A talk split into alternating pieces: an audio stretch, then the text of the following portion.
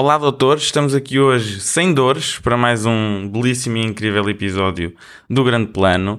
E face ao sucesso do episódio anterior em que falámos de essencialmente os melhores filmes, na nossa opinião, de, uh, do ano passado, 2021.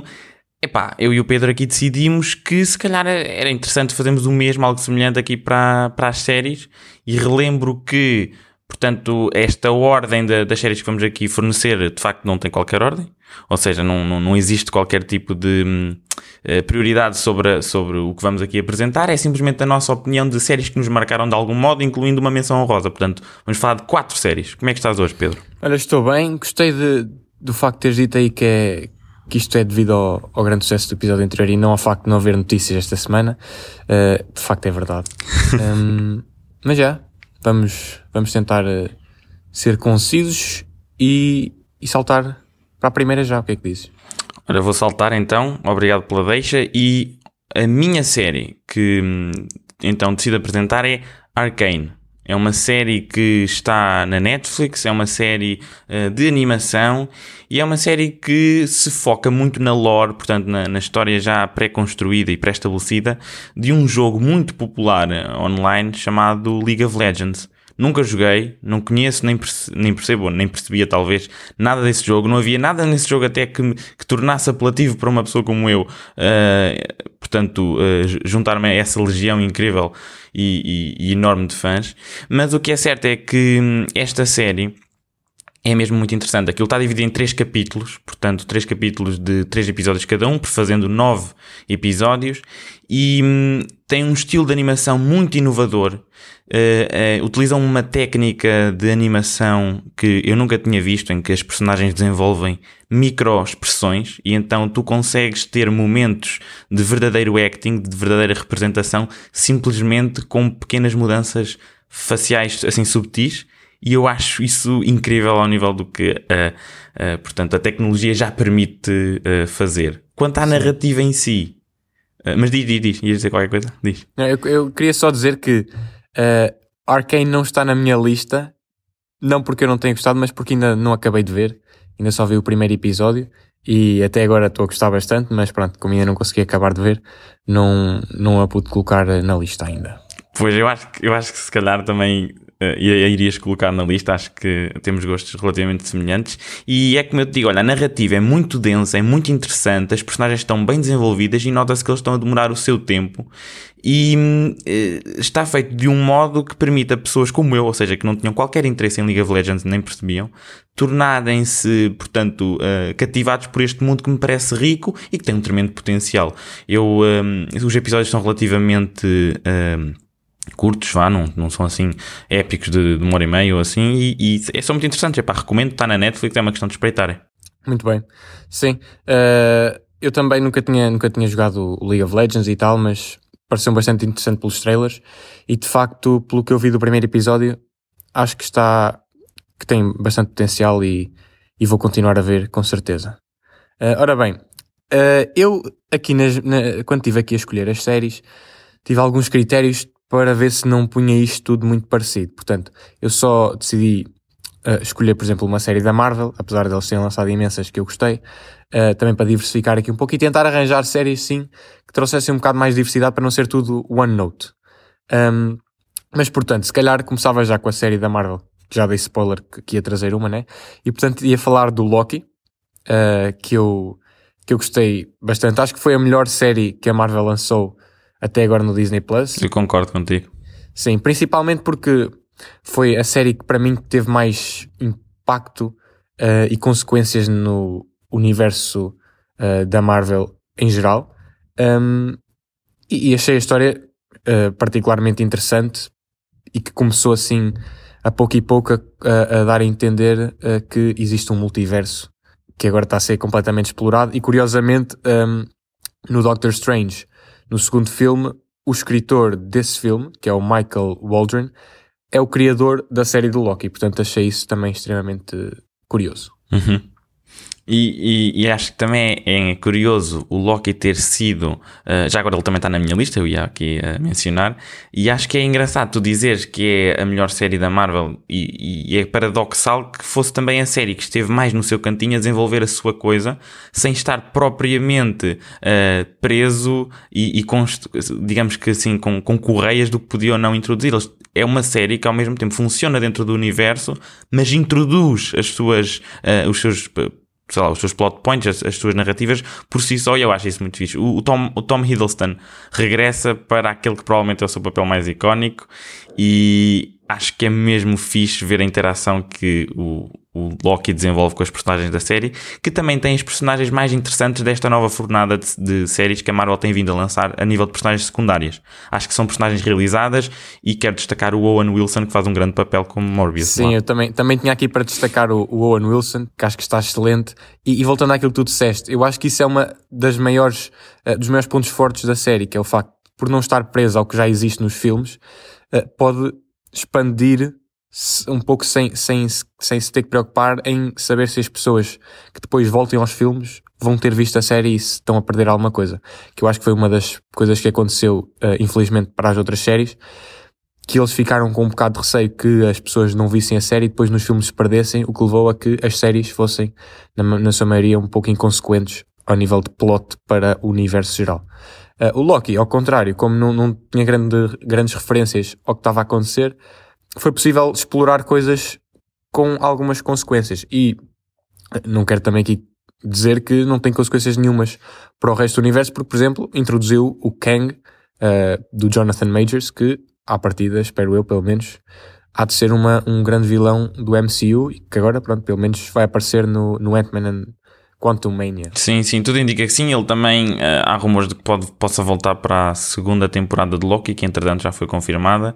E o que é giro também na série de Loki é que qualquer pessoa, mesmo que não goste uh, da Marvel e, e, assim de filmes de super-heróis, vá, pode gostar da série do Loki, porque é uma perspectiva muito diferente quando brincam ali com timelines e realidades, e acho que é giro.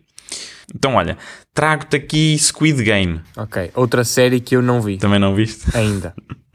Um, não, epá, eu acho que vais acabar por gostar, acho que é, que é interessante, porque Squid Game é uma, acaba por ser uma crítica aos tempos modernos, eh, toda a situação da, do modo como se calhar a sociedade está organizada em regimes capitalistas, em, em modo, assim, modo geral.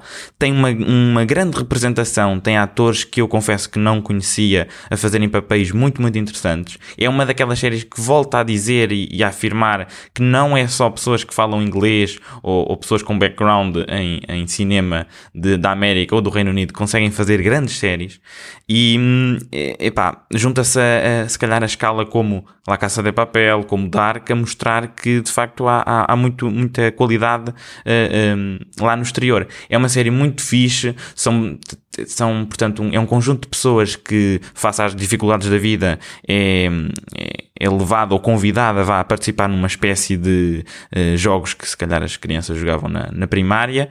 E esses jogos são um, à medida que vais progredindo, recebes dinheiro pelos teus jogos. O problema é que eles não tinham a noção de que os jogos, se os perderes, acabas por ser uh, executado. Isto gera aqui muita tensão e é uma espécie de, se calhar, Hunger Games com um twist uh, mais uh, fresquinho.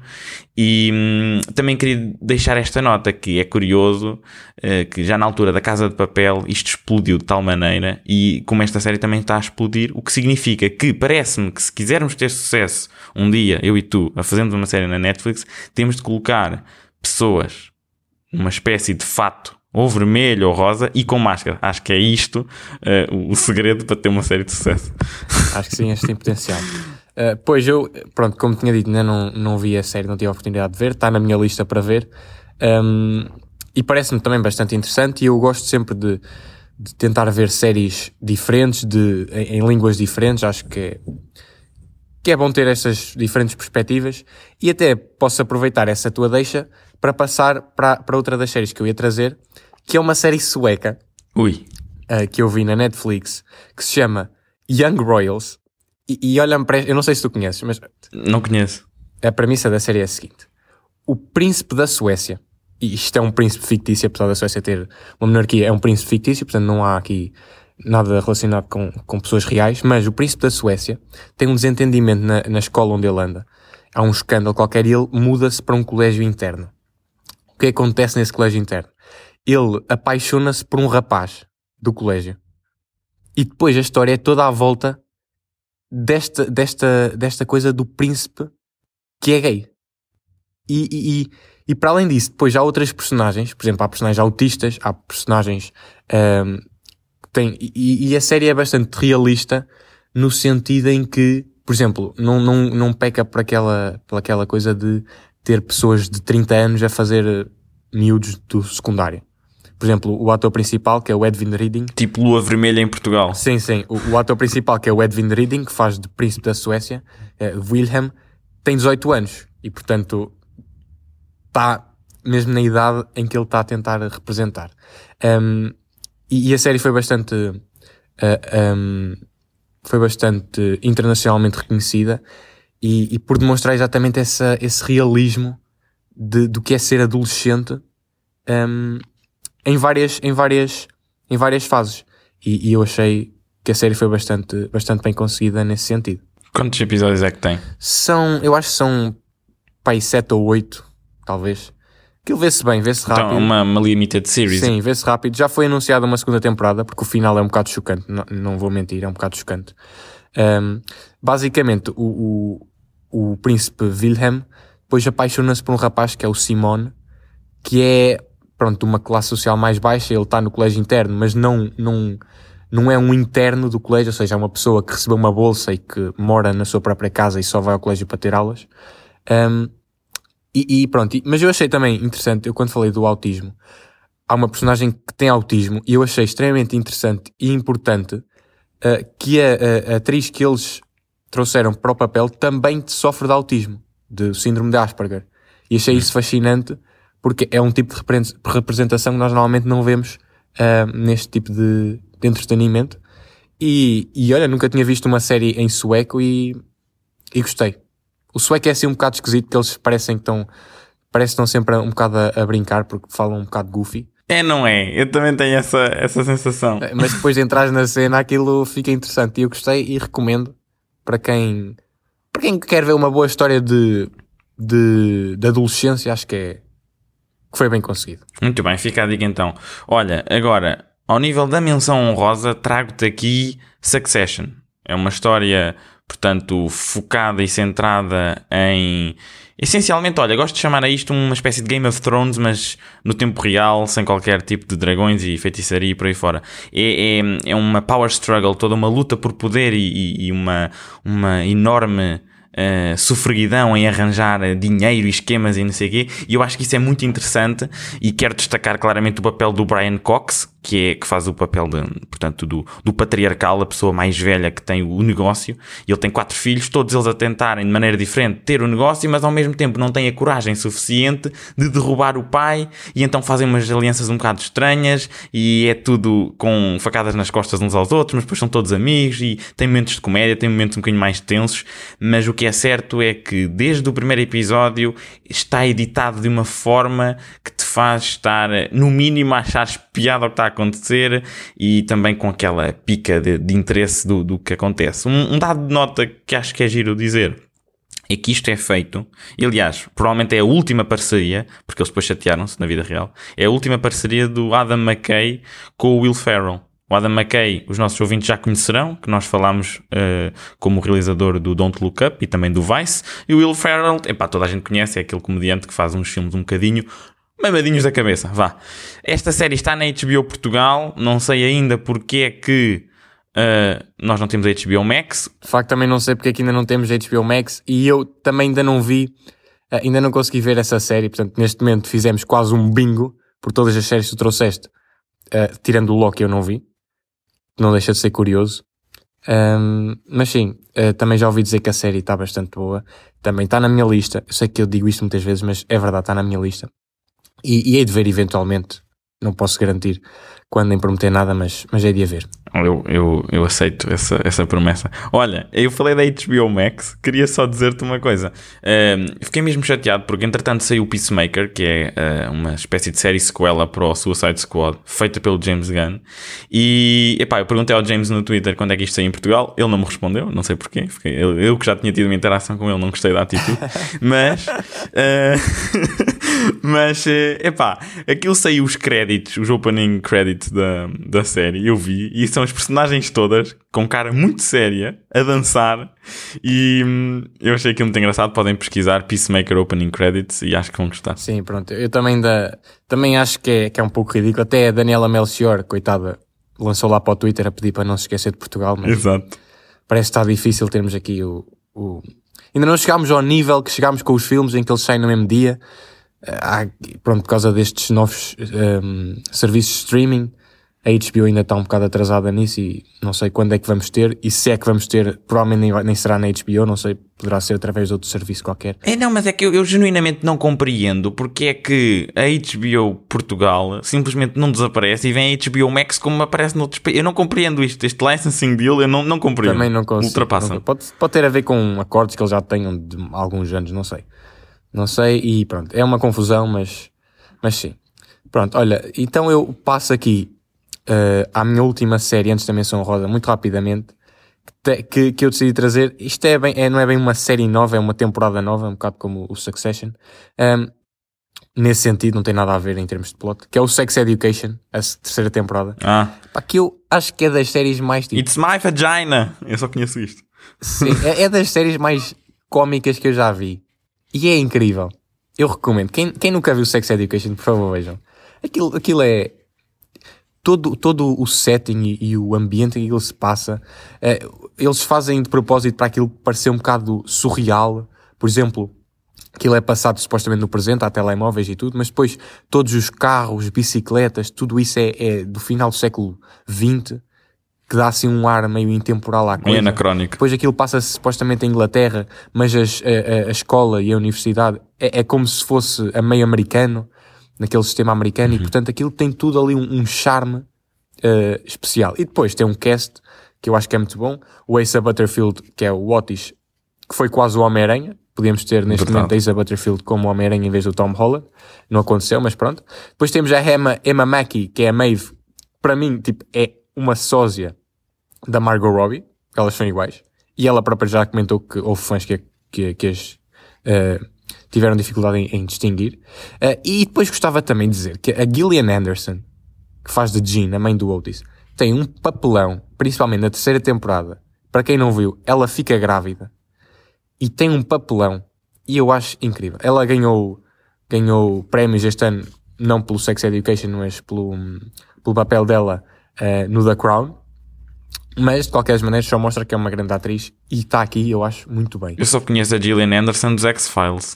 Uh, mas ela está muito bem aqui. E só um bónus para dizer que eles um, ehm, têm uma personagem que é uh, uma pessoa com deficiência, que é o Isaac, que o ator na vida real, que é o George Robinson, também uh, tem a mesma deficiência, é tetra, tetraplégico. Um, ehm, que mais uma vez, estou aqui numa de diversidade e de representatividade, mas acho que, que é uma boa, um bom passo. E depois tem também, introduzir agora nesta nova temporada, uma personagem não binária, que é chama-se Cal Bowman, um, que a pessoa que, que faz o papel se chama Dua Sala e que acho que, que está muito bem no, no papel e traz um, assim uma nova para uma série tão um, tão progressiva no sentido da sexualidade e tudo mais trazer aqui mais representatividade em outras coisas que não só um, não só o, a, a, sexualidade. Acho que está que tá muito boa e pronto, agora acho que vai haver mais temporadas. Por mim podiam haver temporadas infinitas. Eu acho que isto está que é muito bom e que, e que devia continuar para sempre. Pronto. Passando à minha menção honrosa, hum. trouxe aqui uma série que um, eu não sei se tu chegaste a ver, acho que não, que é a Glória. Não, nunca vi. Pronto. Um, é a primeira série portuguesa da Netflix. Eu trouxe aqui, está em menção rosa, não é porque achei fraca e, e trouxe aqui por pena. Uh, legitimamente gostei da série uh, e trouxe aqui em menção rosa porque, de facto, acho que não, não deve ser ignorado o facto de ser a primeira série portuguesa da Netflix. Uh, foi criada pelo Pedro Lopes, que foi, criou, não só criou como escreveu todos os episódios. Uh, o Pedro Lopes já fez outras séries em Portugal e algumas novelas, o que poderia deixar algumas pessoas um bocado reticentes, mas acho que fez um, um, bom trabalho. Eu confesso que quando, quando a série foi anunciada fiquei um bocado desiludido, porque parece-me que todas as séries em Portugal têm uma tendência, quando querem ser percebidas como mais uh, sérias, tendem sempre a ir para, o, para a época do Estado Novo, que eu acho que é um bocado batido. Está muito batido, sim. Está muito batido. Sim, devíamos tentar fazer coisas diferentes uh, para, para nos. Porque, por exemplo, é como tu falaste do, do Squid Game, ou por exemplo La Caça de Papel, ou até mesmo Dark, são séries que, apesar de se passarem em países diferentes, podiam acontecer em qualquer lado uh, e a história continuava a, ser, a fazer sentido. Uhum. E portanto eu acho que nos falta isso, é fazer uma história que não precisasse, não, não tem que ser sobre um facto histórico de Portugal, pode ser só uma boa história que é, por acaso se passa em Portugal. Eu concordo plenamente contigo, acho que há muito, muito para evoluir. Claro que isto não estou a dizer que as, as, as séries com base histórica deviam desaparecer, só acho é que não deviam ser todas assim. Um, mas pronto, esta série passa-se no Ribatejo durante a Guerra Fria e durante o Estado Novo e é a história de, uma, de, um, de um homem que se chama João Vidal, que é feito pelo Miguel Nunes, que por acaso uh, acho que esteve muito bem no papel, uh, que é um espião do, do, dos soviéticos, mas também depois se vê envolvido com a PIDE, porque o pai dele é ministro uh, do Estado Novo, e, e aquilo é tudo uma história assim um bocado de espionagem à moda antiga uh, que eu acho que, que, foi bem conseguida. Queria destacar algumas personagens do elenco, como por exemplo a Carolina Amaral, que faz de Carolina, aí o nome não engana. Um, mas depois já falei do, do, Miguel Nunes como João Vidal. E depois queria destacar duas personagens que para mim foram extremamente boas e bem interpretadas. Uma é a personagem do Ramiro, que é um homem que uh, bate na mulher que é feito pelo João Pedro Vaz, eu não conhecia o senhor, mas está muito bem, e está mesmo saído do Estado Novo, ele tem, puseram-lhe assim um bigodinho, que parece mesmo que saiu do Estado Novo. Uh, e depois, uma personagem que é o pai do, do, João Vidal, que é o Henrique Vidal, o tal ministro do, do Estado Novo, que, se, que, é, que é, feito pelo, pelo Marcelo Urgege, não sei como é que se pronuncia o nome do senhor, peço desculpa, mas esteve muito bem porque ele trouxe assim uma, uma certa tensão à personagem que é constante e que tu não percebes bem ao início porque é que ele tem aquela tensão, até podes achar que é tipo, se calhar, um bocado de acting mau, mas depois percebes porquê e é intencional e no final, para os últimos três episódios, talvez, dois, três, há uma revelação sobre essa personagem que eu achei fascinante e torna toda a interpretação uh, muito melhor. E em retrospectiva, acho que foi uma das minhas personagens da série. E recomendo, acho que foi um, pronto, é um bom começo para para a Netflix se aventurar por Portugal. Espero que continue, que possa trazer mais séries com mais uh, tipos de, de, história, fazer várias coisas, uh, não só coisas históricas. E, e sim, espero que seja um, um futuro uh, e o início de um bom, uma boa história da Netflix em Portugal. E recomendo todos a verem Glória na Netflix. Sim, sim, a próxima série que da Netflix vai, vai ter aqui em Portugal, vamos ser nós a fazer, mas isso é, pronto, já, já estamos em negociações. Um, e pronto, caríssimos, acho que é isso. Entretanto, a semana passada nós esquecemos-nos porque também não tivemos, esquecemos não, não tivemos oportunidade porque a universidade também existe e puxa por nós. E, mas vamos colocar no Twitter uh, algo para vocês partilharem a vossa opinião sobre os melhores filmes. E é isso, portem-se bem, estamos aqui para a semana batidos porque temos um grande plano, ok? Tchauzinho. Tchau.